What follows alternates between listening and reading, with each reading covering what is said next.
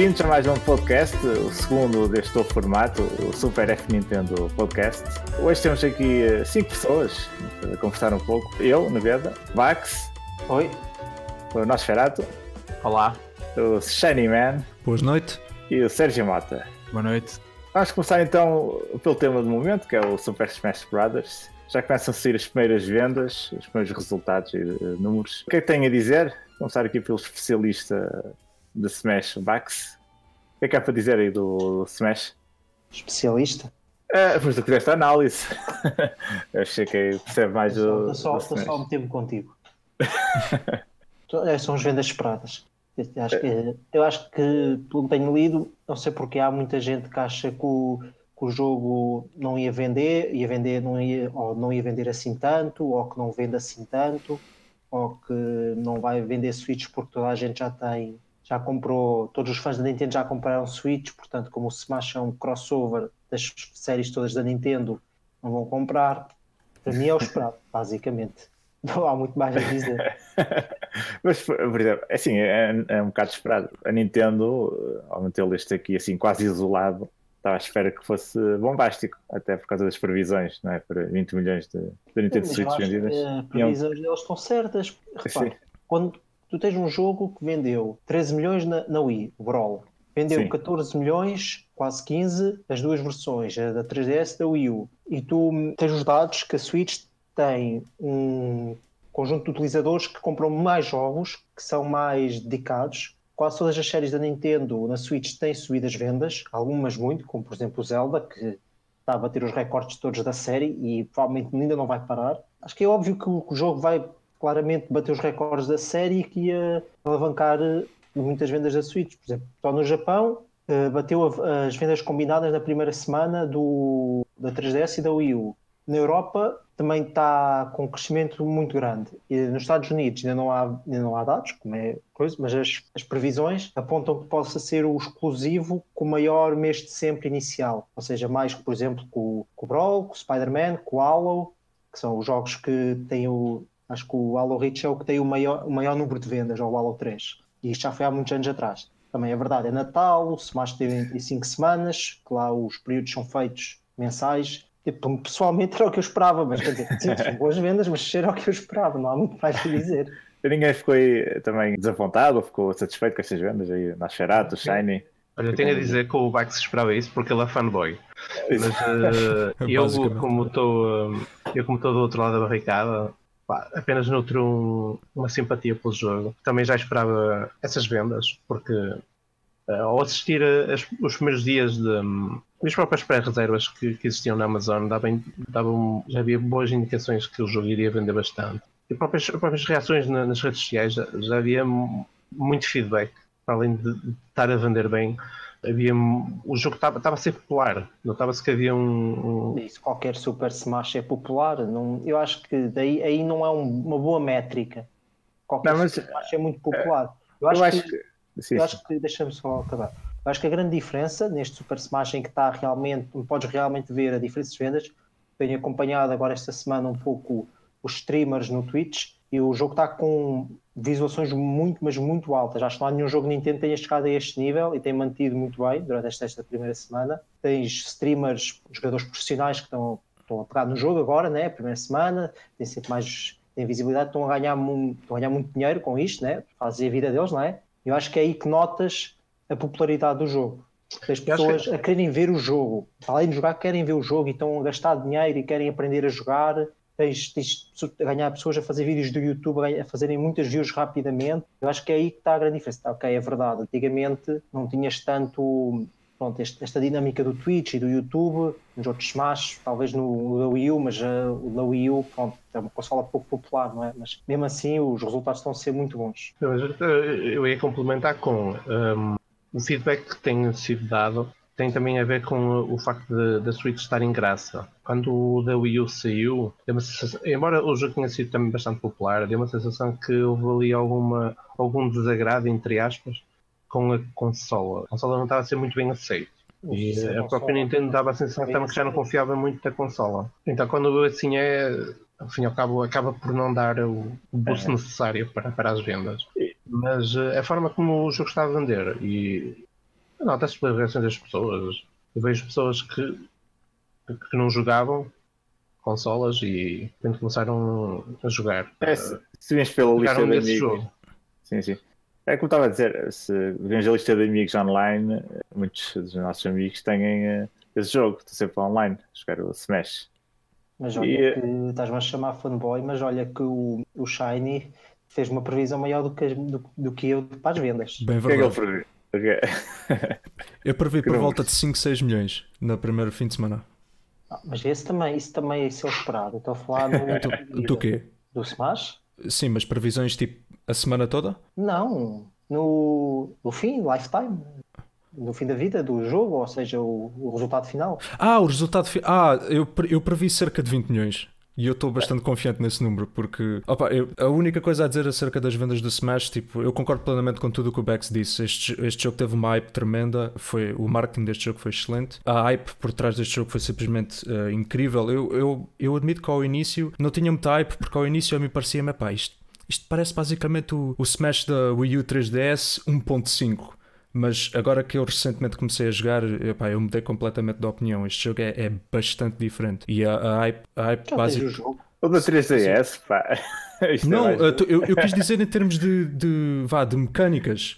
Nossa, ah, eu, pensei, eu ao início pensei que era só mesmo um, um uplifting visual. Então, resumindo, eh, Sérgio Mata tem jogo também ou não? Hã? Sérgio Mata, tem um jogo ou não? Sim, eu não, não comprei o jogo. Uh, ah, então são os dois que não têm jogo, ok. É, eu ainda, ainda não. É assim, não fiquei muito surpreendido porque ao longo do tempo fomos recebendo indicações de que realmente este, este sucesso se, se ia concretizar. No entanto, não deixam de ser números bastante impressionantes. Esta, há bocado o, o Bax dizia, e bem, que, que o Zelda está, está a vender imenso e está a bater imensos recordes, e nós, quando comparamos as vendas gerais do, do Zelda com, uh, com os números atuais do, do Smash mais impressionantes, ficamos ainda com, uh, com estes valores e vai ser muito interessante ver o impacto que o futuro DLC vai ter, vai ter no jogo e até quando vamos conseguir manter viva a comunidade e, e o interesse deste jogo ao longo do tempo. Acho que vai ser muito interessante ver, ver essa dinâmica. Tivemos agora uma boa surpresa com a, com a introdução do, da personagem Joker. Vamos ver que mais, que mais surpresas vamos ter agora no futuro. Eu, eu tenho aqui um aspecto que eu, que eu discordei do, do Shine, que é, eu acho que a Nintendo não fez um bom marketing à volta do jogo. Uh, não achas? As, as, Direct, não. As Direct eu acho que foram excessivas. Quem viu uh, do início ao fim provavelmente foram apenas as pessoas que já seguiam a série há algum tempo. O, as pessoas que estavam, estavam desligadas ou, ou que não conheciam, acho que não iriam ter paciência para ver mais de 40 minutos de apresentação. Acho que foi excessivo. E depois as melhorias, uh, a sensação que passou para quem estava um pouco ligado ao, à, à Wii U, deu a sensação que este aqui era apenas um porte e depois uh, se veio, veio-se a comprovar que, de facto, aquilo era muito mais. Eu não ponho em causa o conteúdo extra, pá, que é excessivo, de facto, é muita coisa nova. Mas, mas se tivesses, uh, se tivesses sempre a conversar com o Bex, ele estava sempre a dizer que isto era muito mais que um porte, que isto tem sempre muitas novidades. Ele estava sempre a dizer isso. Sim, mas eu acho que a Nintendo não soube vender à primeira vista. Eu foi preciso ler, foi preciso alguém testar. ter uma, um problema. Sabes qual é o problema? Essa ideia eu sei o que é que estás a dizer, até porque já conversámos muito sobre isso. O problema, a questão de eles terem feito vários directs e terem feito apresentações longas e muito detalhadas, a questão é que isso foi bem feito, eu acho. Eu concordo que o Shiny com o marketing foi bom. O problema é que faltou outro tipo de conteúdo para as pessoas que não estão tão interessadas no Smash poderem contrabalançar. Porque foi a maior parte dessas queixas. Eu lembro perfeitamente na E3, por 30 minutos seguidos de Smash, e as pessoas estavam à espera de outros jogos e de facto não houveram tantas novidades este ano para a Nintendo e acabou por uh, demasiado Smash quando as pessoas queriam, queriam outra coisa, mais outra coisa neste caso. E pronto, e deu esse, deu esse mau, mau sabor, entre aspas. Não, mas o marketing teve mau sabor. Não, eu não acho que o marketing, eu acho que o marketing foi bem feito. O problema é que não havia mais nada. Pois é, é acho que era, o que havia era muito divisivo, que era o Pokémon. pessoal ah, pois. pois é. Pokémon. Estava a terem mostrado um trailer do Metroid Prime 4 na E3 ou qualquer coisa e pessoas já, já não ligavam a isso. A, realidade é que continuamos sem ter um trailer do Metroid Prime 4. Não sabe nada do jogo. Mas, mas, okay. Metroid nem o Bayonetta. Ok, isso podemos passar então para as ilusões eh, do ano 2018, como o tema seguinte. O que é que tem aí? Começando aí pelo Shiny. Tens assim uma desilusão do ano? A minha, A minha, desil- a minha desilusão do ano, não sei. A gente, a gente tivemos a falar nisto uh, um, há bocado e realmente vou ter que concordar com, com o Neveda. O serviço online da Nintendo uh, deixa-me a desejar. Ah, estás a tirar a minha desilusão. Depois, opa, é que tipo, eu estava a tentar pensar assim numa desilusão assim muito grande que eu tive este ano, uh, especialmente na Switch, e realmente, opa, agora não me está a surgir nada à cabeça. A única coisa que eu tenho mesmo a dizer e tenho mesmo queixas uh, é mesmo o serviço online da Nintendo ser um bocadinho, vá, fraquinho. É, então, é pegando, aí, pegando aí nessa também que é a minha desilusão do ano, que é assim, ninguém esperava que fosse uma grande coisa. Pois, ser honesto. Mas o simples facto de cobrarem, podiam ter feito um esforço para ser mais do que a oferta de jogos NES. Que é que E se- não, não tem nada para além disso. Se formos ver uh, concretamente, não há mais nada para além disso. Além do- da, da cloud, não é? Dos saves que podem ser gravados e tal. Pois, isso foi uma coisa que, que muita gente pediu por acaso. Mas tipo, opá, se, se um gajo vai pagar 20 euros por, eh, por ano, espera bem mais do que poder jogar online os jogos que tem e cloud saves. E, e tu falaste bem dos jogos da NES. Eu até não acho que é uma má ideia. Porque, pr- pronto, como os outros serviços A ideia não é má. E eu, eu até digo-se, a aplicação está muito fluida. Mas é mais do mesmo. Pois, exato. Sempre começa um serviço retro, bem sempre com jogos NES. Pois, eu- e tipo, para mim, eu vou ser sincero, para mim faz sentido uh, ser esse serviço. Eu, eu só acho que deviam ser mais e deviam dar mais jogos NES que não os óbvios. Por exemplo, uh, eles, eles já tiveram um, um Zelda modificado que por acaso não experimentei, mas tipo, não é algo que me puxe para experimentar. Eu acho que, eu acho que a Nintendo iria beneficiar bastante de ter conteúdo especial que não seja aquele que já toda a gente espera uh, na- nas ofertas do serviço online. Uh, mas eu, eu até percebo a intenção deles de meter jogos NES por causa que tipo, foram, foram os jogos mais importantes da sua história. E verdade seja dita, muita gente quer jogar, mas é pouco. A verdade seja É, é dita, é pouco. pouco. Exatamente. Eu também acrescentaria outra assim, Vax. Diz, diz, diz. Eu não, não concordo totalmente, porque acho que, sinceramente, não é por. eh, Ok, podes ter os jogos NES, mas não era por teres mais coisas que faria a diferença. Não, não acho que seja por aí. Eu, eu acho que ninguém aqui vai dizer que, que não queria um serviço online melhor. Temos ter voice chat, o sistema de parties, queria traduzir isto para português, mas agora não me está a vir a palavra. Pronto, Grupos. as funcionalidades É habituais. grupos. É grupo online. Ou salas. a possibilidade de convidar pessoas, tudo ao nível do sistema operativo da Switch. Mas toda a gente, ninguém vai dizer que não queria, claro, claro que isso é bom, mas, mas é isso que falta, não, não é por. eh, Se o, se o serviço ficasse assim, tu passasses a dar jogos grátis e isso, o serviço para mim continuava mal. Portanto, não acho que seja por aí. E, Ah, Não, falámos aqui de jogos porque é uma das poucas coisas novas que há associado ao serviço. mas, mas lá está, não, não- eu não acho que possas criticar os jogos porque não acho que seja por aí. Eu acho que criticas, tens de criticar o que é criticar. Ah, sim, claro. Finalidades, porque os jogos são bons, não é mais nada. É verdade. E, e eu tenho sempre eu tenho sempre esta posição que vocês discordam, mas que é nós não estamos a pagar também pelas funcionalidades, porque se eles quisessem eles podiam oferecer as funcionalidades, ou se houvesse vontade para isso. Ou se soubessem, acho que é mais se soubessem. Pois, Eh, exato. Eu acho que eles sabem, eu acho que eu A acho que Nintendo. hum, não, eles saber sabem, eu, eu acho que na Nintendo há, há alguns dogmas, alguns receios, por exemplo, não sei se lembram do, do problema do swap note, com a questão dos pedófilos. A Nintendo tem essa Ixi, Ei, foste lembrar. fizeste lembrar. É verdade. Eles têm, têm esse medo. É preconceito, é verdade. Mas, mas, mas repara, mas isso aconteceu e, e eles mataram logo o serviço. Olha, o é? Carlos Cruz, eu acho que não gostou disso. Ok. O Carlos Cruz acho que já foi absolvido, ou não? Não, foi condenado, foi condenado. Ele foi para o tribunal europeu e tal. Ok, mas isso não é do assunto. Eu acho, eu acho que se dá um bocadinho ênfase mais aos jogos, porque se compara um bocadinho com, a, com as propostas da concorrência. E na proposta da concorrência, como o resto funciona melhor e está mais afinado, o que ganha mais destaque entre, entre as duas acaba por ser os jogos. E é por, talvez por aí que se foca um bocadinho nos jogos do serviço online da, da Nintendo. Mas de facto há outros problemas muito mais graves e de fundo para, para apontar e para resolver que, que não o jogo. E essa questão que o, que o Bax está a falar de, de eles serem pronto, muito fechados ainda é, é patente em, em- não só nesse serviço, mas, mas na forma como os, os seus jogos principais são configurados. Por exemplo, tu no jogo Pokémon, para fazer trocas, tu não consegues comunicar com a outra pessoa que está do outro lado. Ofereces um, um Pokémon e rezas para que a outra pessoa te, te ofereça algo que tu precisas ou não tenhas porque lá está, eles limitam muito a comunicação com algum receio de, de casos. Bom, proteger as crianças, é uma questão É. cultural deles. E, no entanto, pedem para usar um telemóvel nas aplicações deles. E, portanto, o telemóvel tem outras redes sociais, as pessoas podem comunicar, podem... Sim, mas pressupõe-se que, o- pressupõe-se que o telemóvel, erradamente na, na minha maneira de ver, mas pressupõe-se que, o, que o telemóvel terá um nível de controlo maior parte dos pais. E não porque- só responsabiliza a pessoa que tem o telemóvel, não Exatamente. responsabiliza o produto deles que é a Switch. Sim, eu a aplicação deles, mas, mas o que interessa de certa forma é o, o produto físico. Eu, também acho que há aqui uma parte da Nintendo que é assim: a Nintendo tem no seu ADN, muitas vezes, tenta ser diferente, não pode fazer igual aos outros, para bem e para o mal. Também o online é um pouco. Sem dúvida. tem um pouco de, de Nintendo nisso. E mais ilusões, deixa-me acrescentar aqui outra também desilusão, antes que pessoa. O próprio alinhamento da Nintendo este ano para a Switch foi desapontante. Eh, Olha, era onde eu ia pegar. Uh, isto não sei aqui se não. queres- se queres É. acrescentar alguma coisa. Eu este ano não comprei nenhum jogo Nintendo para a Switch. Tens mau gosto.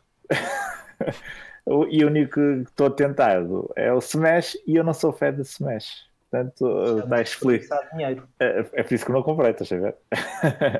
Olha, Ah, mas- eu também, Tens os dois, tens mau gosto É assim, tens gosto de desperdiçar dinheiro, que é Eu duplamente. sei, eu sei- é assim, eu sei que é difícil competir com o ano 2017, que foi um ano fortíssimo de lançamento, mas não podia ser tão, tão diferente a nível de, de input de jogos. A primeira metade do ano foi fortes, tirando o Kirby E o Mario eh, Tennis. e o Mario Tennis, sim, também. O resto foi o Donkey Kong, que é excelente. e o Octopath O Traveler. Dupla Bayonetta, mas esse não é da Nintendo, estás a ver? Foi publicado pela Sim, mas Nintendo. foi exclusivo. Foi exclusivo. Sim, é verdade, mas eh, é verdade, é. Sim, Mas a mesmo Nintendo assim- acabou por, por conseguir a exclusividade do jogo. Não é que seja um. Sim, sim, é verdade. Estou a falar para aqui mesmo. a vista, mas acaba por ser Eu um acho que jogo o Nintendo exclusivo. está mais a focar-se nos jogos internos da Sim, Nintendo, é. com menos jogos que, mesmo não sendo internos, que na prática são internos. O Pokémon não é interno, a Game Freak é um estúdio independente, mas o Pokémon é detido pela Nintendo, portanto, tecnicamente, o Sim, Pokémon mas é um jogo eu da Nintendo, eu a Nintendo ia conhecer para a comanda da Nintendo, mas eh, não há muito mais. E, e tinha essa ideia de- com a fusão de, de departamentos, portátil e as consolas caseiras, que a Nintendo conseguia ser mais ágil nos lançamentos de jogos e afinal está tudo igual. Isto não é muito diferente do que alguns anos da Wii U. Isso foi também, acho também não exageremos, vá. Se tu pensares Ah, bem, se tu fores analisar as coisas, vá. Por exemplo, verdade que na Nintendo houve poucas coisas, mas o Nosferatu falou do Octopath, só que se tu pensares bem, a nível de parceiros externos até tiveste um ano até Ah, não tô- engraçado. Atenção, eu não estou a falar de catálogo em si da, da, da consola, estou a falar do- dos lançamentos da Mas Nintendo. Mas lá está. eu- Nós estamos num mercado de- com, com concorrência e os concorrentes, a maior parte das vezes, lançam menos que a Nintendo e, e safam-se muito porque têm os outros parceiros todos a lançar jogos. Quer dizer, A Switch, a Switch para o bem e para o... É verdade, a Nintendo para o bem e para o mal são eles que têm de vender a sua consola. Portanto, todos os anos convém terem jogos fortes. Mas também, quando, quando Sim, tens um sim. ano com alguns lançamentos de interessantes, alguns, e isso até foram frequentes de parceiros externos, acho que também não podes dizer que o catálogo foi mal. Sim, a Nintendo não foi mal, mas acho que está Tá, a não- a Nintendo falhou, mas no fim de contas, provavelmente vão, vão bater as expectativas deles que muita gente achavam que não, que não iam ser possíveis. Portanto, Ah, sim, na eu não verdade, estou. não falharam, não é? Eu não estou a falar de geral, estou a dizer, isto é um desapontamento em relação ao- aos lançamentos da Nintendo, especificamente. Porque a nível de jogos independentes, houve uma brutalidade de Isso é jogos. questão- Essa é tal questão pessoal, né? mas para o que interessa realmente para eles, não é? Sim, sim, sim, claro. Até, até porque se fala que eles adiaram vários jogos de 2018. O Fire Emblem estava claramente datado para 2018. Eles próprios tinham dito que era primavera 2018 e vai sair primavera 2019. O Yoshi foi, foi dos primeiros jogos revelados e só vai sair para o ano, não é? E toda a gente contava que eram dois jogos, se calhar com esses dois jogos já ninguém dizia mal este ano, porque Este ano até vai começar com, com o Mario, no Super Mario Brothers. Aí já, esse nem sei porque é que é lançado, sinceramente. já, comecei, eh, sim. Mas eh, mudando aí também de ilusões, o que é que há aí? Eh, Shiny Man. Olha, eu, eu gostava, eu gostava de contribuir ainda para o, Ah, então, então, anterior. Olha, então é que é assim, Qual, qual? nós, nós numa, numa, numa fase final da, da Wii U dividíamos os lançamentos da, da Ah, isso é mais um tema das ilusões. Exatamente, esse tema. esse Continua, tema. continua agora. Era para continuar aí. Exatamente, e, e e todos nós esperávamos que a partir do momento que, que tivessem de que não fosse preciso dividirem-se nas duas eh, consolas, que teríamos uma maior cadência. E depois nós este ano ainda tivemos muitos portos, que os portos pressupõe-se que, que sejam mais fáceis de, de fazer, que não deem tanto trabalho. Por isso eu acho que não consigo concordar com, com o Bax em, em, achar que foi que acabou por ser um bom ano. Mesmo com uma forte presença da third party, acho que Mas o Bax tinha a obrigação de fazer muito mais este ano. O Bax é fácil ser um bom ano, basta ver Smash Brothers. é só, é portanto, e se for um Exato. Então... e eu vou parte do Monster Hunter este ano também, portanto ele fico satisfeito. Mas eu acho que é tal questão. É, é assim, ninguém pode discordar que, que, este ano não foi de facto mais fraco que o anterior. Acho que é óbvio, não é? Mas eu acho que também as pessoas têm de analisar as coisas. Eu percebo o lado. Há, há o lado na lista, há o lado pessoal. Mas, por exemplo, eu este ano até comprei muitos jogos. Comprei mais jogos este ano do que o ano passado. E mesmo da Nintendo, comprei o Mario Tennis, comprei o Smash tive para análise, mas pronto, se não tivesse para análise ia comprar. Comprei... O Dragon Ball. Dragon Ball. Sim, Dragon Ball, comprei o Monster Hunter uh, e ainda quero comprar o Super Mario Party, que é um jogo que as pessoas têm esquecido, mas que foi lançado este ano e é verdade, o Mario Party as pessoas... tem sido o mais sucesso o Mario Party, acho que de vendas. Tem sido... Sim, tem, tem. E, e atenção, este Mario Party foi bem melhor recebido e está bastante melhor que os anteriores que, pronto, não foram tão bem, tão bem desenhados. E pronto, acho que não é um pouco é difícil às vezes porque as pessoas estão muito o pessoal, mas depois também tentam quando eles vão analisar as coisas de um ponto de vista mais racional, estão por perceber quando não foi assim tão mal, não é? Mas, mas pronto. É, sim. E é mais ilusões, não, não há nada a acrescentar. Uma até tá. para o Shiny poder pegar. Olha, ainda queria complementar a minha resposta que eu não consegui. Sim, diz. Ah, então diz, diz. um, como, tal, como já disseram, este ano não foi muito bom no sentido que não houve provavelmente muitos jogos novos desenvolvidos para a consola, mas a nível de portes foi, foi porreiro, provavelmente para quem não jogou a maioria deles e teve agora a possibilidade ou de jogar da forma portátil ou de jogar na, na consola caseira, por assim dizer. Também, tal como o Vax, foi o, foi o ano que eu comprei mais jogos para a Switch. Comprei a maioria deles portos, como, como é óbvio, não é? Mas a maioria deles eu não tinha, eu não, eu ainda não tinha tido a possibilidade de jogar. Portanto, também foi bom, de certo modo. Mas também concordo que a Nintendo foi bastante preguiçosa no sentido de, de entregar um, um ano uh, mais recheado em opções. Pararmos basicamente, o, o ano da Nintendo foi apenas basicamente dois lançamentos. Eu diria três, mas eu percebo, está tudo muito. O peso está todo nos três últimos. Sim, vive.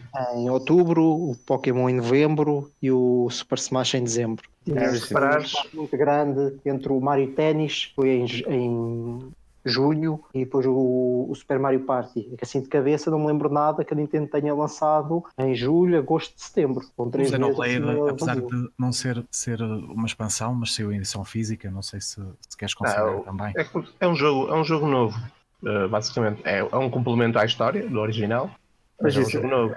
Isso é um jogo para quem já tinha Xenoblade, provavelmente não comprou... Uh quem não teve outro, não sei. Não, mas eu, eu tenho ideia que dá para jogar independentemente. Sim, eu sei, eu sei, mas o público-alvo, é é o público-alvo? Mas hum, eu, eu, sinto que, que a Nintendo, de certo modo, começou a guardar hum, algumas, algumas peças para 2019 e uh, ao contrário do que o Bax diz, eu acho que o New Super Mario Bros. Deluxe faz, faz algum sentido. A Wii U foi uma consola que não teve tanta polaridade e, portanto, tal como fez durante o ano todo, tentou revitalizar, tornar os jogos que ficaram esquecidos uh, visíveis. Parar vários jogos, Donkey Kong, o, foi buscar uh, vários jogos que não. O Bayonetta. O, o Capitão Todo, o Bayonetta, foi buscar vários jogos que um, acabaram por ficar, uh, de certo modo, esquecidos. E, portanto, a, forma de, tentar revitalizá-los foi utilizar a Switch, obviamente está, na, está neste momento bastante claro. Está, caiu em graça a consola. E, portanto, 2019 uh, vai começar, eu acho que vai começar forte.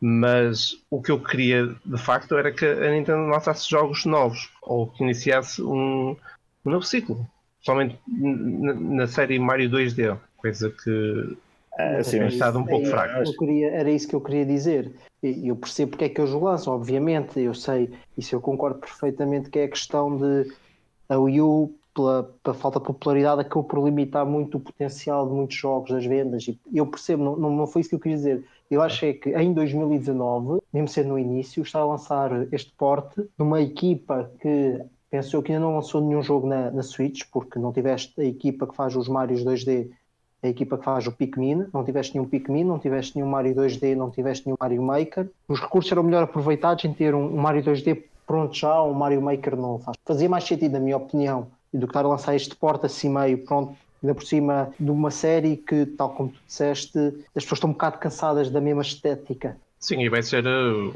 acho que vai ser o, o, encerramento. Vai ser o encerramento da série New. Agora, é, é verdade que também, se nós pensarmos bem, o que é que essa gente toda que andou a desenvolver jogos para a 3DS e para, para a Wii U tem estado a fazer?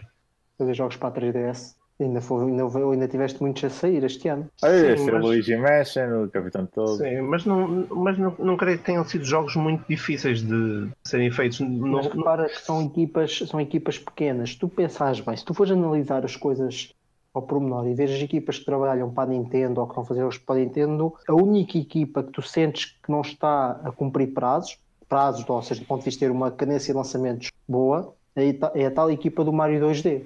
É porque é a Exatamente. única equipa da Nintendo, da Nintendo interna, mesmo interna, que não lançou um jogo. E dos parceiros externos, só, só são equipas muito pequenas que ainda estão a acabar projetos na 3DS, é que não lançaram jogos. As outras já todas lançaram. É, se calhar isso. E talvez a, a Intelligent Systems que faz os Fire Emblems, como tal como dissemos, porque o Fire Emblem foi claramente adiado. É como eu estava a dizer, se o Fire Emblem tem saído este ano, é verdade, pode não ser o, um super jogo, um jogo que vai bater os recordes todos eles, mas é um, é um jogo que tem algum, tem algum pedigree do ponto de vista da qualidade e algum, algum peso. E acho que tinha equilibrado muito mais o ano. É, é verdade. A verdade é que em 2019 tem tudo para se desmarcar. Mas 2020 também eu creio que vai se destacar, pelo menos em termos de, de tempo de desenvolvimento, já tiveram bastante. Portanto, os produtos, provavelmente, os fortes, títulos fortes, vão sair agora em 2020. É, e Sérgio Mata, o que é que tens aí para acrescentar também do Mario? É assim, eu, eu, tive a oportunidade de jogar o, o, Mario das plataformas mobile, não sei se vocês também tiveram. E, a Run. Uh, Exatamente. Aconteceu uma coisa curiosa, porque é o seguinte: esse Mario tem, uh, tem muito mais mobilidade, muito mais locomoção. E eu, posteriormente uh, a essa experiência, joguei o, uh, o Mario da, da Wii U e senti alguma limitação já na, na, já senti diferença, já senti alguma limitação na mobilidade de, do Mario. E eu acho que eu tinha ideia que quando, quando o título saísse finalmente para a Switch já estaria renovado com, com uma junção destas novas ideias que tinham vindo da, das plataformas mobile, que eu acho que, que, tiveram até bastante sucesso. E o que vamos ter é uma repetição de conteúdo. E pegando um bocadinho no que disse o Bex, também tivemos o uh, Super Mario Maker, que dava, dava-nos conteúdo ilimitado. Isso, isso acho que nos limita um, uh, um bocadinho a, é, as perspectivas para, para esta nova, este novo porte. Pois, eu não, estou, não sei se a Nintendo tem muitas ideias para renovar o Mario 2D. Mas mais ilusões. Uh, Max tinha falado que tinha ali uma é, isso já disse para há 5 ou 6 minutos. Sim, uh, mas voltamos aí agora para.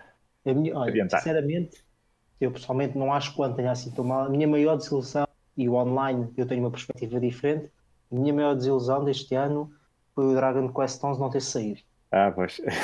mas em princípio vamos ter novidades agora para dia 20.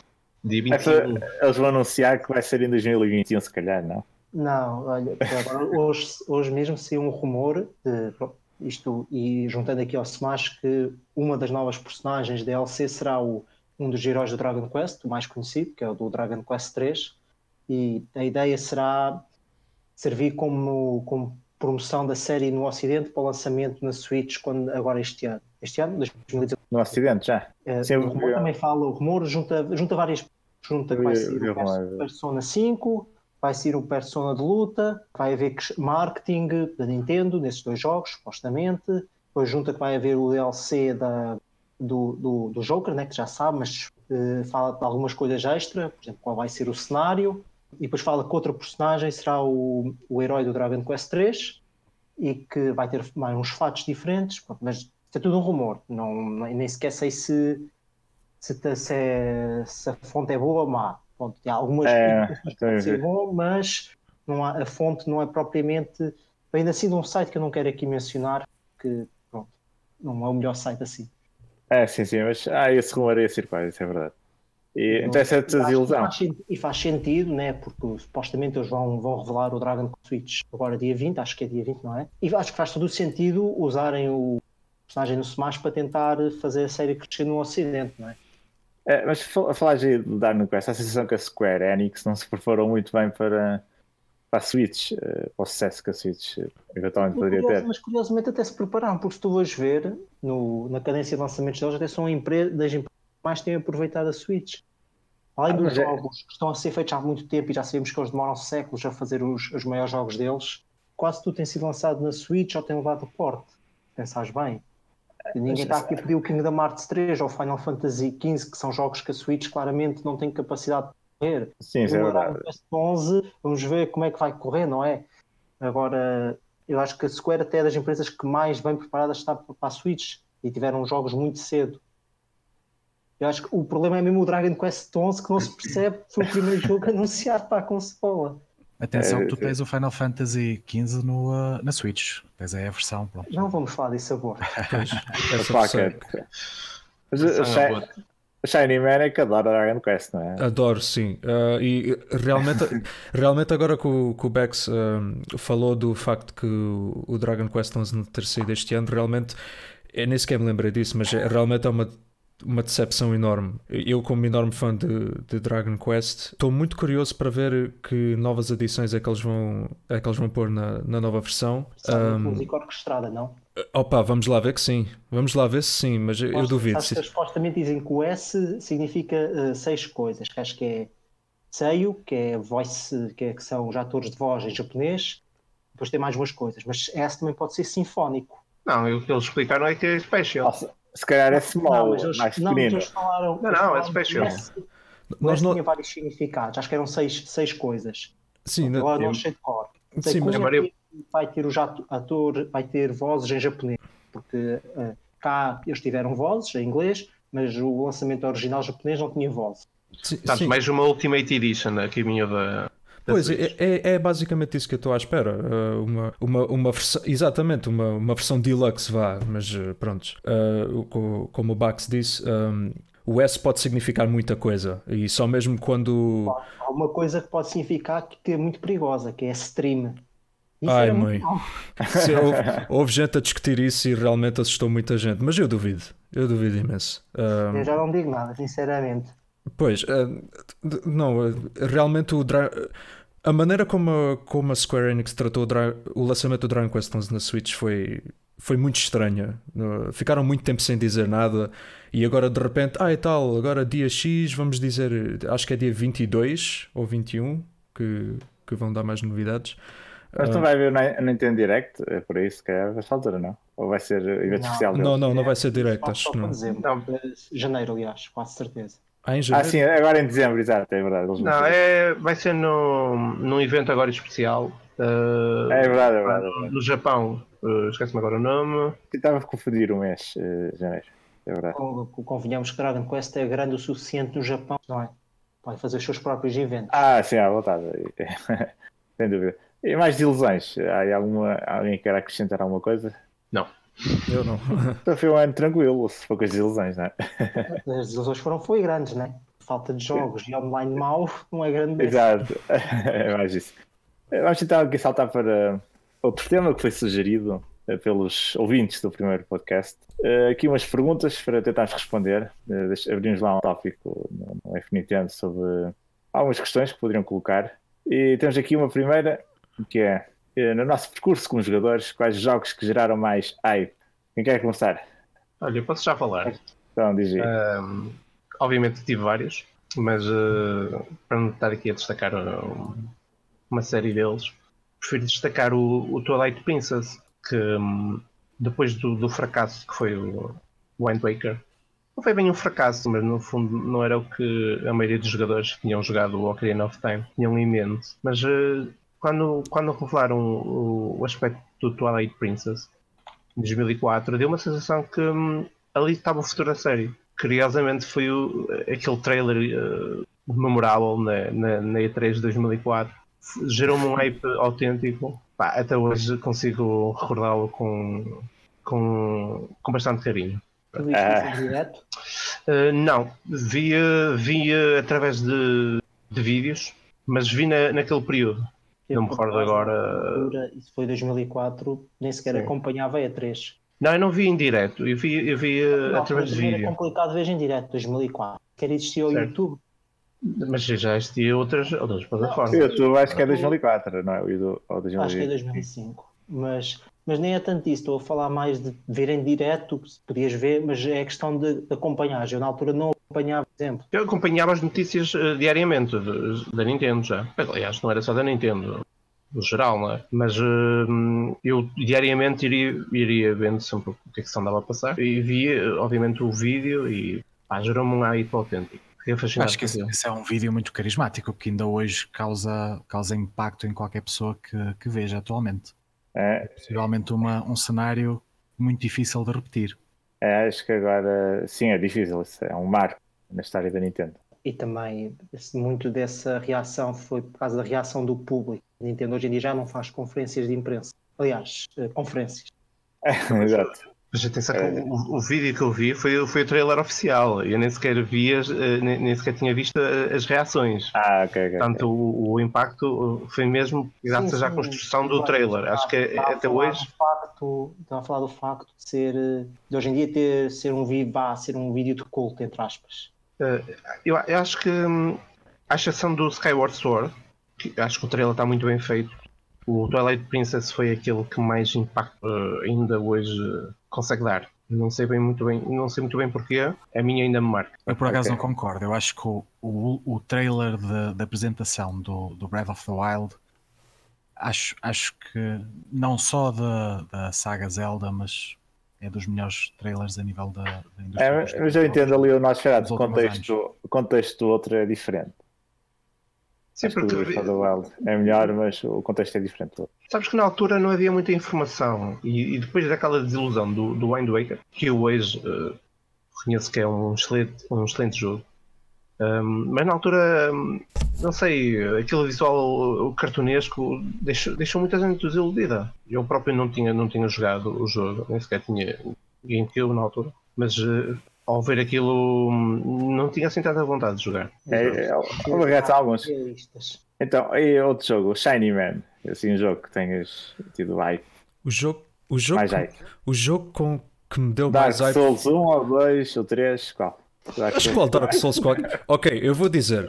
Durante muito, durante muito tempo, o jogo que mais hype me deu foi o Dark Souls 1. Então, Ah, eh, durante muito tempo.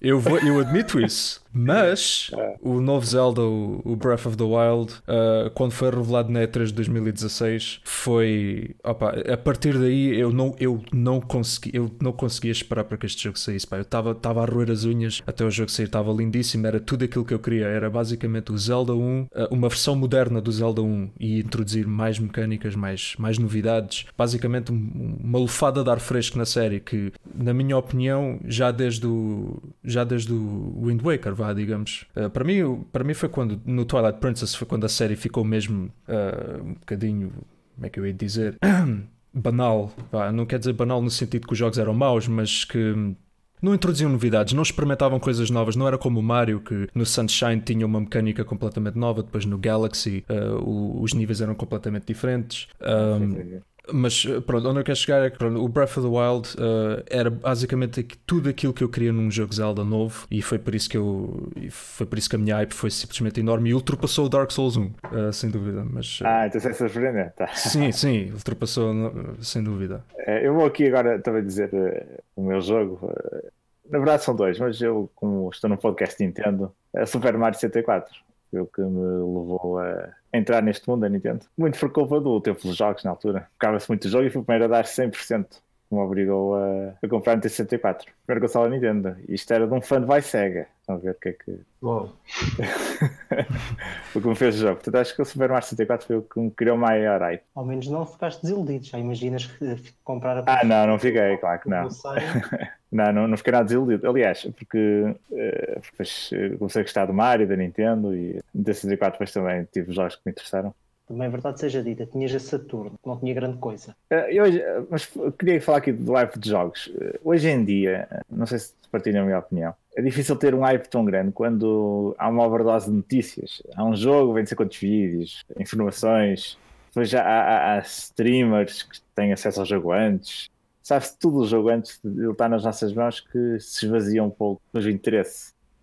Eu não sei, É, eu não sei se um concordo. sim. Eu não sei se concordo com isso. De, o, o facto de haver tantas notícias e tanto de cobrirem tantos jogos antes deles saírem, eh, eu acho que, eu pelo menos falo por mim, acho que isso até me alimenta a hype. Falo no, no caso do Zelda, cada vez que saiu uma coisa nova, eh, eu sentia mais vontade de querer aquele jogo. Portanto, não sei bem se isso é- eu, eu perce- eu percebo o que tu queres dizer. O que tu queres dizer é, é basicamente que o jogo perde aquele elemento de surpresa quando o recebes. É basicamente isso estás a dizer, não é? Mas Sim, isso, sim, sim, a sim. questão do hype não é a questão do receber, porque quando o receber já passou o hype, ou é a culminação, se quiseres assim. Pois. Também a a verdade é que hum, na altura, se não fosse bem por revistas ou, ou até mesmo pelos poucos sites que cobriam, cobriam as notícias, os períodos em que as, as notícias eram dadas também não, eram longas.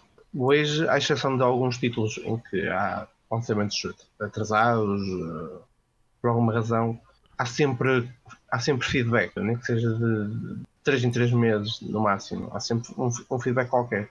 Olha, eu, É. eu pessoalmente no, ah, tenho o caso do Kingdom Hearts 3, que foi um jogo que me gerou sempre bastante hype, principalmente terminando o 2, e, e entra um bocadinho na lógica que o, que o Nevda está a denunciar, que é, teve tantos adiamentos, tantas, tantos jogos que foram saindo entretanto, eh, que neste momento estamos muito próximos do, do real lançamento e eu neste momento já não teria tanto interesse em, em adquiri-lo já. Fui, fui perdendo o interesse ao longo do tempo quando tive um, um real um hype mesmo grande em relação a este título. Isso, é um Pois, bocado- isso vem um bocado também na lógica que hoje em dia e a forma como as empresas estão a, a mostrar os seus jogos e, e é muito diferente de antigamente por causa da internet e da massificação. Eu, por exemplo, o jogo que eu mais hype tive, que foi o Super Smash Bros. Brawl, e na altura, na altura, na minha opinião, foi o melhor marketing para um só jogo, que todos os dias havia uma notícia,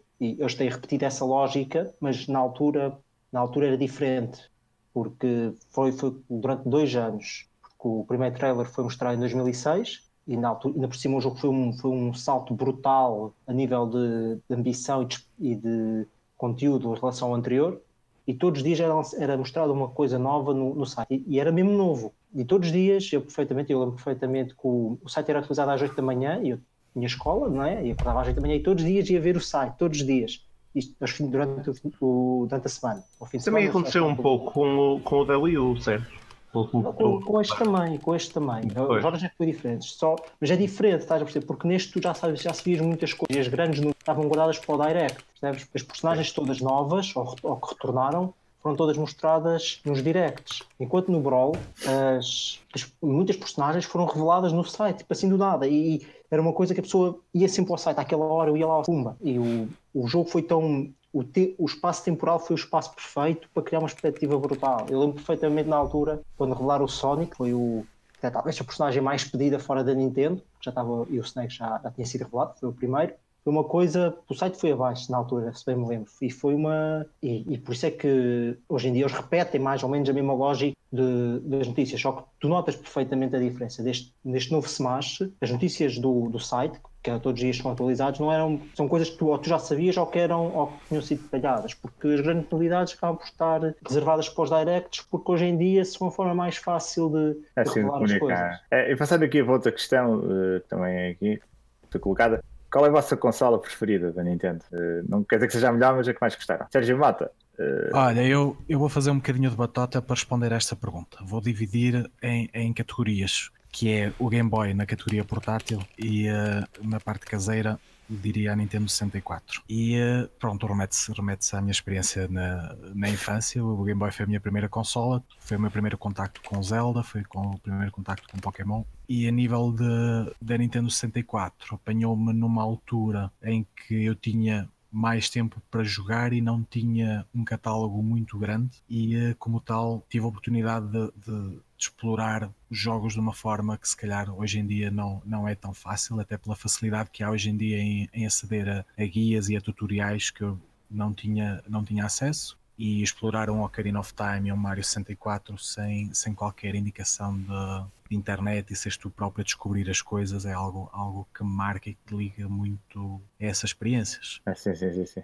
Eu pessoalmente tenho é, curioso, uma história engraçada na altura com, com o primeiro Pokémon e também não, não tinha. A primeira vez que usei a internet para passar o jogo foi no segundo Pokémon. mas no primeiro não tinha. E, na altura, para poder passar uma parte, era miúdo, e tive de perguntar ao meu irmão para ele me traduzir uma coisa de inglês para poder passar. É, mas era engraçado, que explorei o jogo todo, horas e horas, e no entanto, o facto de eu ficar preso durante muitas horas, que hoje em dia, que a maior parte das pessoas, de certa forma, ficam frustradas, né? na altura, hum, se calhar até, até acrescenta a experiência, um bocado, né? na mesma linha que falaste. Eu acho, acho que hoje em dia se perdeu muito. Acho que os produtores têm muito medo que os jogadores se percam nos jogos. E então há, há, muitos indicativos do que é que tens de fazer a seguir, tens indicações no mapa. E eu às vezes sinto um pouco falta de, de estar perdido no, uh, e ter de procurar realmente o que tenho que fazer. E há Também sempre, aquela, sempre aquela coisa dos, dos rumores, do, dos recreios, não é?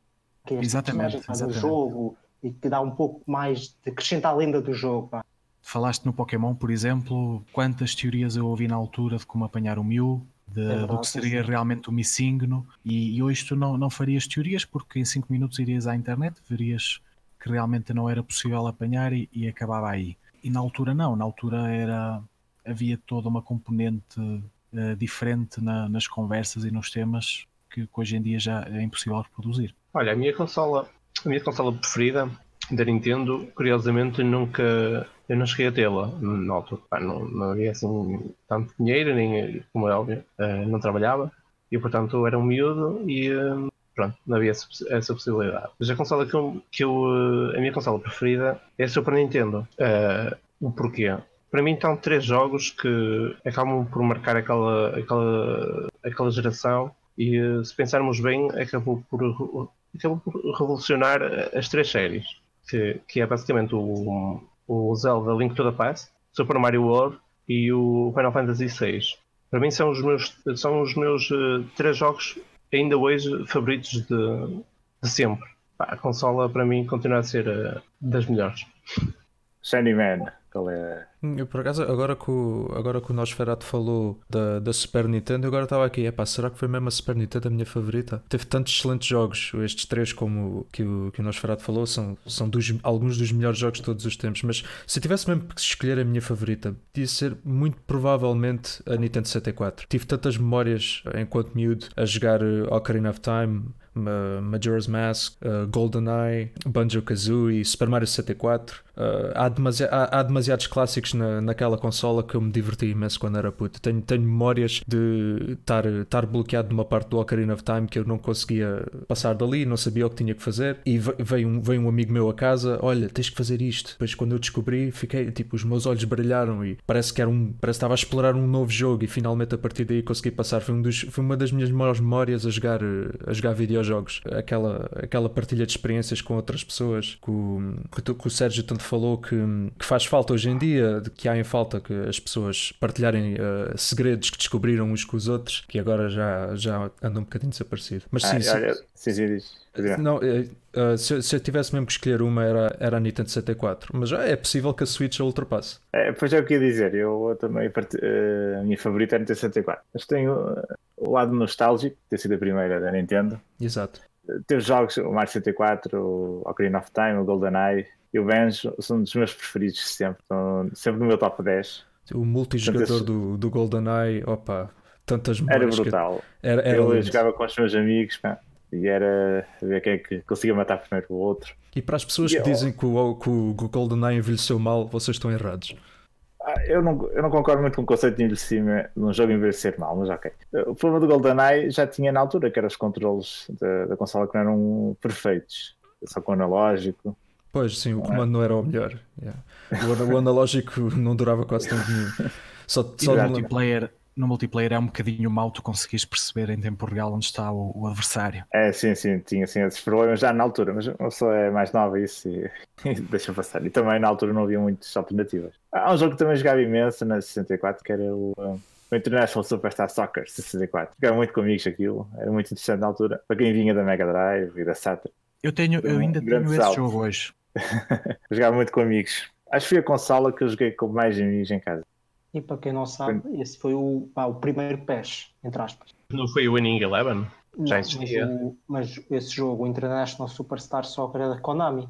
Uh, sim, mas. Foi, foi uh, o primeiro sim. jogo, ou foi a base que eu não, ainda havia o da Nintendo 64, também houve na Mega Drive. E aquilo fundiu-se em duas séries, a Pro e a ISS. Por exemplo, a GameCube tem o ISS, tem um ou dois. Podes dizer que é um pouco a raiz, de certa forma. Sim, é um pouco a raiz. Era um pouquinho mais arcade o jogo, mas era muito bom na altura. Eu gostava imenso daquilo. Acho que até eh, havia já o ISS Pro na PlayStation, na altura, mais ou menos em 98, 97, por aí. Acho que era 98, talvez. Mas tem raízes paralelas, acho. Acho mais isso. Acho que o estudo até era diferente, mesmo sendo a Konami. Então falta aí. Podia jurar que não, mas pronto. eu não tenho a certeza, mas. Eu também não, também não, nem sou grande fã de pés, mas é, é, os mitos que às vezes, aquelas coisas que as pessoas leem no, quando estão a navegar na net e depois ficam com essa ideia na cabeça e pronto. É assim, porque quando saiu o ISS 64, acho que saiu o ISS Pro na PlayStation. E elas podem ter uma gênese comum, mas depois derivaram em duas séries paralelas que durou até a PlayStation 2 e GameCube depois fundiu-se numa só, mais, que era mais simulação, que era Pro Evolution. E Vax, então qual era o, a tua consola? És tu que faltas aí? Vocês têm andado todos a falar de consolas antigas e eu vou quebrar aqui um molde e falar de uma consola que hoje em dia ainda é mal vista. Para mim, a minha consola favorita da Nintendo é o Wii. Ah, você quer ver Virtual Boy. Ah, afinal não. Ah. É o Wii. Estás a falar mal visto, pá. Isso que é vendido cá em Portugal. É Estás a falar de mal visto, pá. Pensei que era essa. Ok, é o Wii. Tem algum... Hoje em dia está melhor, mas a reputação da Wii, nós sabemos porque é que ela, porque é que ela existe. É, eu tenho um amor ódio com a Wii. Tem um catálogo muito interessante, mas controlo. Tenho... Por acaso tenho boas recordações com a Wii. É, mas diz aí, diz, explica. explicar porque, quando era mais novo, as consolas não tinha, porque já nas consolas do meu irmão, e ele era, era fã da Sega, e eu joguei muitas consolas da Sega. Depois, a primeira consola que eu tive foi o Game Boy, mas não havia dinheiro para ter muitos jogos. Depois tive a GameCube, foi a minha primeira consola mesmo, mas mais uma vez não tinha capacidade para ter muitos jogos e acho que não tive muita sorte nos jogos que comprei. Nunca foi o meu forte, escolher jogos bons ou, ou isso muitas vezes eram jogos licenciados que não eram maus, mas pronto, tinha, tinha amigos meus tinham uma sorte grande aí, que era, meus jogos não conheciam nada de Zelda ou de Metroid, é, é sempre uma vantagem comprar um jogo bom. Eh, mas a Wii foi a primeira consola que eu realmente aproveitei a sério, ou seja, foi a primeira consola que eu tinha capacidade para comprar e para explorar muito o seu catálogo, foi a primeira, foi a primeira consola realmente que aproveitei. E, e muitos dos jogos, são alguns dos meus favoritos, o Mario Galaxy, o Brawl, mesmo tendo alguma má reputação em, certa, em certas coisas, para mim é a minha consola favorita e mesmo, mesmo tendo muito pessoas da Nintendo tido, porque joguei muitas vezes em casa de amigos que a tinham e, tenho, tenho, as mesmas, tenho as mesmas recordações que vocês do Mario Kart 64, do GoldenEye. A Wii, para mim, o facto de ter podido explorar o seu catálogo, ter, ter jogado muita coisa, ter criado alguns dos jogos que mais gostei, é a minha favorita e, ou seja, nem sempre a nostalgia, e eu até sou uma pessoa bastante nostálgica, nem sempre a nostalgia é superior ao, ao que é recente.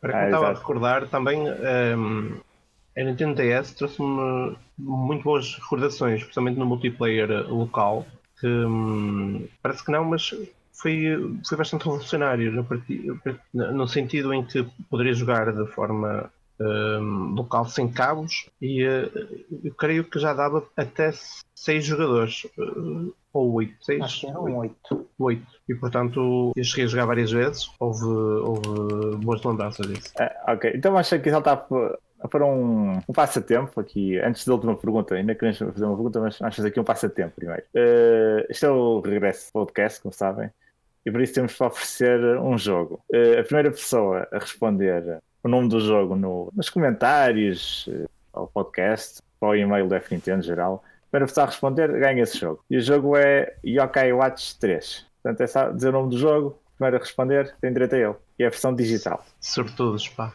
é para Natal. É recente. É recente a 3DS, não é? Nada mal. Esta, esta oferta conta com o apoio da Nintendo Portugal. Portanto, agradecemos a oferta da Nintendo. Portanto, já sabem, primeiro a responder, ganha. E acho que a última questão que havia aqui colocada, também do, da comunidade, anos 90, eram Sega ou Nintendo? Quem que era da Nintendo? Eu era Nintendo, eu, eu tive a minha primeira consola da Sega já, já há pouquíssimo tempo até. Já depois de velho, é isso? Já depois de velho, exatamente. Olha, eu era Sega porque a Sega era mais forte do que tu. É verdade, é verdade. Eu também era cega. E alguém... E ninguém gostava de ser dos fraquitos. pois é, pois é. Olha, o Max, por exemplo, saiu logo. Olha, eu também era cega. Eu acho, acho que no uma- geral, no geral, no nosso país, a, a- SEGA estaria, tinha essa ideia, a SEGA estaria em maioria. Pelo menos eu É. aqui na, na minha zona eh, nem conhecia ninguém que tivesse Nintendo. Era mais família- barato, tinha muito mais oferta, sim, era, era eu muito tinha mais família imigrada em França e, e- e foi, eh, foi ela que, que me trouxe sempre consolas. E daí eu estar mais ligado ao universo Nintendo do que propriamente à SEGA. E recordo-me que, que no meu ciclo de amigos e, e não, não conhecia ninguém que, com o qual pudesse, por exemplo, trocar um jogo da Nintendo 64 ou, ou do Game Boy porque estava tudo ligado à, à SEGA. Mesmo a Game Gear, que é uma consola que não se fala muito, havia, havia bastantes aqui na zona e não havia um Game Boy, por exemplo. Olha, não se fala muito, mas vendia pilhas como ao caraças. Ah, Imagina, imagina. Aquilo, Olha, aquilo era muito Eu bom para, para tinha- pilhas. É verdade, eu tinha um amigo que tinha a Game Gear e sempre que íamos em viagem na escola, aquelas viagens de estudo, ele levava lá o, o adaptador para ver TV e víamos televisão, só que durava o quê? Meia hora, nem tanto. Aquilo Mas aquilo ainda funcionava com uma antena, não era? sim, era com uma antena, agora já não funciona com o sinal é digital, mas na altura, anos 90, ali 90, 96, 95, 97. Nos anos 90, pronto, estou a dizer, mas nos anos 90 eu era Sega, maioritariamente. Eh, Eu falei da Nintendo 64 como a minha consola favorita da Nintendo, passei muito tempo a jogar essa consola, mas eh, na verdade eu passei muito mais tempo a jogar Mega Drive e depois entretanto saiu a Saturn, que ainda não, joguei muito, mas ainda tive alguns jogos para ela e diverti-me imenso. E, e depois entretanto saiu a Dreamcast, Eh, portanto sim, no- nos anos 90 eu era certamente mais Sega. E. e Uh, posso, posso confirmar aquilo que o Sérgio diz. Na minha zona, também muito raramente encontrava-se alguém a jogar uh, consolas Nintendo. Epá, Havia, havia muito Game Boy, mas por exemplo, eu nunca conheci ninguém uh, na minha escola, na minha zona, uh, com, com NES ou Super Nintendo. Uh, era, era, mesmo, era mesmo muito raro. Eu, eu acho que, que a Sega era mesmo muito mais popular cá em Portugal do que, do que a Nintendo, pelo menos naquela altura. Foi só, foi só mesmo quando a Nintendo 64 começou a subir. Verdade, seja Olha, dito, eu, que tu eu- não eras nascido quando a NES apareceu. Sim, mas. Este quando a SNES apareceu. Sim, mas eh, posso dizer Isso o mesmo da não. Mega Drive. Sim, mas falaste em, em, em, NES. Também se calhar não te lembras da Master System. Mas a Master System em Portugal teve uma vida quase paralela à Mega Drive. A Sim, Sega sim. fa- fazia um bocado essa que- mais barato de entrada a Master System, depois a Mega Drive mais cara. Realmente, dessa. pensar que antigamente nós considerávamos a Mega Drive cara e hoje em dia se calhar até é o preço de um Game Boy. Aliás, de uma, de uma 3DS. É verdade. de 2DS Também- neste caso. Passaram 20 e tal anos. pá. A inflação. Uma pessoa pensa quando saiu a PS3, 600 euros, fogo. Realmente. E a Saturn custava 500 euros. E a, Era e a tal, PS2 é. também foi mais ou menos o mesmo preço cá em Portugal. Eu comprei Sim. a Saturn praticamente no, no preço de lançamento. É, Era 100 contos na altura. A minha- Ainda hoje nós, nós criticamos muito o preço da, da Nintendo Switch, principalmente comparado às consolas da concorrência, e depois quando pensarmos bem em tudo que toda a tecnologia que ela tem por trás e, e comparativamente aos preços do passado, vemos que realmente não é, não é assim É, tão sim, descabido. sim, não é? sim, sim. E, e Max, tu eras que Nintendo? Sega? Eu sinceramente não, não posso dizer que se era Sega ou Nintendo, porque eu tinha mais influência da Sega porque o meu irmão tinha Sega. Comecei com Sega. Ah, Mas, mas também depois tive o, o Game Boy por causa do Pokémon.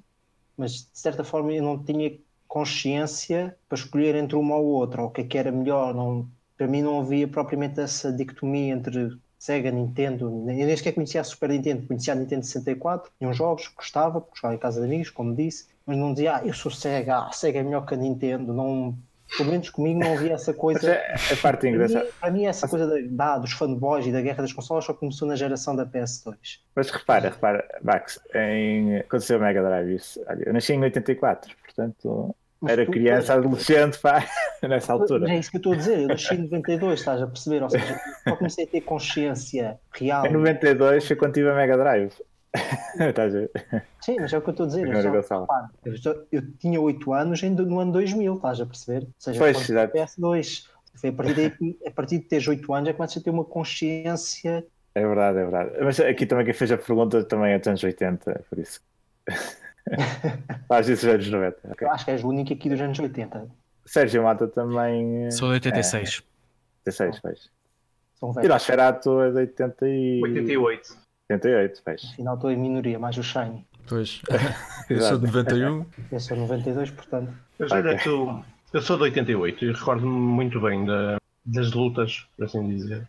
Nintendo versus Sega. já, já havia, embora a Nintendo fosse claramente uma minoria, uh, havia sempre. Os, os fanboys da Nintendo sempre foram muito aguerridos. Eu recordo-me perfeitamente, da, no caso da Mega Drive, que já tinha um tal monopólio aqui em Portugal, uh, mas mesmo assim havia sempre alguém da Nintendo a, a tentar competir com, com o catálogo da, da Mega Drive. Eu pessoalmente um, não me lembro nada disso no meu recreio e na altura. Mas aqui, aqui havia o problema também da Concentra. Os jogos da Nintendo eram mais caros que a Mega Drive. Ah, havia. havia... A oferta era muito menor. É eu, acho, eu acho que o, o as, as, guerras nem era provavelmente Super Nintendo versus Mega Drive.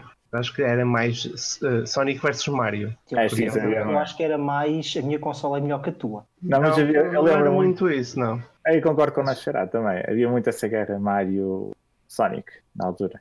Eu acho que era impensável na altura imaginar que eles iam estar juntos nos Jogos Olímpicos ou no Exatamente. Smash ou em Exato. algum género. Foi total, é foi total uh, revolução. Mas curiosamente, depois quando anunciaram isso foi tudo muito amigável. Uh, até porque a GameCube começou a receber os primeiros Sonic Adventure, né? houve ali aquela transição. Mas, eu, mas acho que muitos não vivi nessa altura, se calhar vocês têm melhor essa percepção, mas nunca senti que cá em Portugal, sim, nos outros países sim, mas cá em Portugal houvesse tanto essa guerra, pelo menos. É assim, em Portugal podia não haver guerra assim, muito porque havia um monopólio tão grande da SEGA que sim, sim, a Nintendo era um nichozinho, eu acho, acho não é que, como os Estados Unidos. a, a, possível, a, a, razão para as pessoas para dizer ah, o Sega é melhor que a Nintendo, cá em Portugal, em não, não tinhas aquela questão do marketing um contra o outro, que é muito conhecido nos Estados Unidos, mas a, eu acho pessoalmente que é mais a questão de que queres um, queres um jogo, queres uma consola, os teus pais dão-te a Mega Drive, ah, então a minha consola é melhor que a tua, se o outro tem a Super Nintendo, não é? Pelo menos eu acho que cá em Portugal passa-se mais por aí. Não, não, não acho que haja um, um, histórico tão grande, mas também não havia nessa altura. Estou a falar de, da minha percepção. Sim. Uh, olha, na minha escola havia isso. Era Sonic versus Mario. E não acho que era provavelmente uh, consolas. Ainda não. Na altura da Mega Drive ainda não havia muito uh, Mega Drive versus uh, Super Nintendo, por exemplo. A Super Nintendo lá está, não era muito popular. Mas as, as, as personagens acho que acabavam por se destacar. E então houve sempre, eu acho que houve sempre essa, essa guerrilha. Até, eu acho, eu arrisco-me a dizer que a SEGA era, era a PlayStation na, na, altura, a marca PlayStation na altura em Portugal. Era, praticamente. E, era. e, e eh, até chegar a, a Nintendo 64 já, já se estava a começar a ver aquela a, a típica frase que é a Nintendo é para crianças. Eu acho que, acho que chegou, a, chegou a existir um pouco essa, essa fase. Olha, essa bem a história. Quando fui comprar no T64, fui com os meus pais na altura. Cheguei à loja e dizia: Olha, quero aquela consola. O senhor disse: ah, Não compres isso, que isso aí não, não, não vende nada. Isso aí não presta para nada. Numa loja de jogos. Realmente. E os meus, e os meus pais foram dar a ver: Tu queres mesmo isso? Eu claro que ah. sim. Isto, isto depois vem aquela história do Vibe, o jogo que eu tinha mais hype era o Mario 64. É óbvio que ia comprar aquilo. Mas foi. Uh, lembro dessa história. Fui no Gaia Shopping, havia lá uma, uma, loja lá de jogos na altura. Felizmente as coisas mudam. Eu tenho assistido a, muito bons pitches nas lojas para a venda da, da Switch e realmente as características dela são, são bastante fáceis de, de, vender, digamos assim, em loja. Sim, mas lá está, tu, isso não é a questão, é mais é uma questão. Eu, como vendedor, se alguém quer comprar alguma coisa da minha loja, até especialmente porque a Nintendo 64 era provavelmente mais caro e dava mais lucro, né? não, não ia dizer que não. Sim, mas naquela altura havia muito esse pensamento. Anos 90, isso foi 96. Bem, mas acho, acho, que, acho que um vendedor tem de vender, não, não pode dizer, olha, como não compras isso, que isso é mau. É, mas ele disse, estava com os meus pais. Eu, eu sei que ele eu tinha, eu tinha 12 anos, pá, 12 anos, ou isso que é que. Tu vais ser gozado na escola se comprares esta consola. É isso, ah, vão fazer bullying. Vão fazer era, era uma altura em que nós escolhíamos os jogos pela capa, de, de, pela arte da capa. Era uma altura completamente eu, como diferente. disse, não tinha muita sorte nisso. Eu evitava fazer isso. Eu, na altura, comprava revistas, uh, a Mega Score. Sim, sim do Calvinho, do Nelson Calvinho, que ele teve até uma chatice com a Concentra na altura e deixou de fazer suporte antes de 64, que a Concentra deixou de dar jogos. Dessa altura acompanhava-se muitas revistas, portanto eu comprava muito em função das notas das revistas. E é, dentro do meu gosto também. Ainda tinham algum peso, porque hoje em dia já as coisas já não são tão assim. É assim, é, na, na altura era o tempo de jogos e eh, a Mega, Mega Score. Eu apanhei muitas ilusões com, com esse método, mas também já apanhei boas surpresas. Recordo uma altura que vi o Mystic Quest, não conhecia, uh, nas imagens traseiras que mostrava imagens in-game era muito semelhante ao, ao, uh, ao Link's Awakening e foi isso que me fez uh, arriscar e, e tornou-se um dos meus É. jogos preferidos da, da consola. Bem, então é assim, o podcast já está bem extenso e eh, é o segundo, despertámos um pouquinho aqui com algumas questões. Portanto, é melhor terminarmos e voltaremos aqui cerca de uma semana, antes de Natal, em princípio. Fiquem bem, joguem muitos jogos Nintendo. Até à próxima.